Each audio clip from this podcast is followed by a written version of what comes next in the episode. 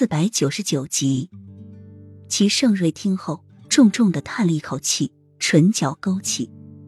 一仙他的确没有骗过，你是雨涵的妹妹，她真正的名字叫于美。你们姐妹俩来到齐都后来失散了，于美因为长得像雨涵，就被替嫁到了王府来，而你却被云霄山的一仙所救。之后，你们姐妹俩又在云霄山重逢了。所以你是来替你姐姐报仇的是吗？一仙什么都跟我说了，你也真的很像你姐姐。洛英瞪大瞳孔，怔怔的听着齐盛瑞说着，满眼的不可思议。一仙竟然这样跟他说的，她成了雨涵的妹妹，没有被发现自己真实的身份。洛英已经万幸，赶紧点点头。齐盛瑞抿唇苦涩一笑：“那你的仇都报了吧？”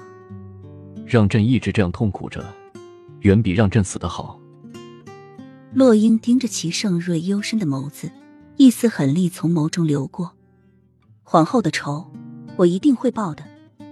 他不处置幼梅，但是他绝不会那么轻易的放过她。齐盛瑞垂眸说：“朕可以将皇后打入冷宫，但是请你不要伤害她，好吗？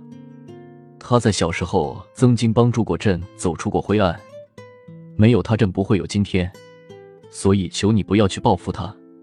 他欠雨涵的，朕来还。洛英一愣，为什么到了这个时候他还那么护着他？他到底是感激他，还是已经爱上他了？还是如他所说，又没在他的心中真的有不可替代的位置？就因为小时候的那一场邂逅吗？他本身就是一个罪人，他怎么来还？用什么还？洛英还没有反应过来。齐盛瑞就起床，突然缓缓的跪在他面前，洛英整个人都蒙住了。齐盛瑞那么尊贵的一个人，那么重视尊严的一个人，竟然就这样跪在他面前，带着祈求的眼眸看着他。洛英整个心都受到了震撼，那一刻似乎失去了心跳一般。求你，饶过幼梅吧。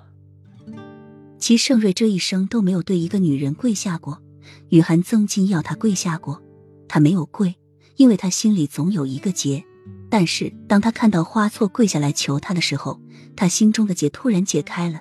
尊严比起自己所珍惜、在乎的人是那么的渺小，所以他跪下了，用他的万金之躯跪下求他放过幼梅。